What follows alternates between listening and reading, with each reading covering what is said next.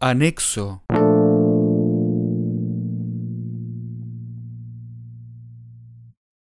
Erupciones volcánicas en Colombia. Colombia es un país que cuenta con una red volcánica de consideración, con presencia de volcanes activos. Esto hace que en el país exista el riesgo de erupciones volcánicas. De los volcanes en otras regiones del país, el volcán Galeras es el más activo del país.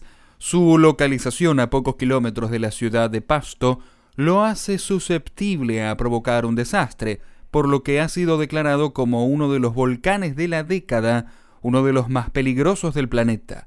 De su historial eruptivo se destaca la erupción de 1993 que mató a seis científicos quienes se hallaban cerca del cráter tomando muestras de gases.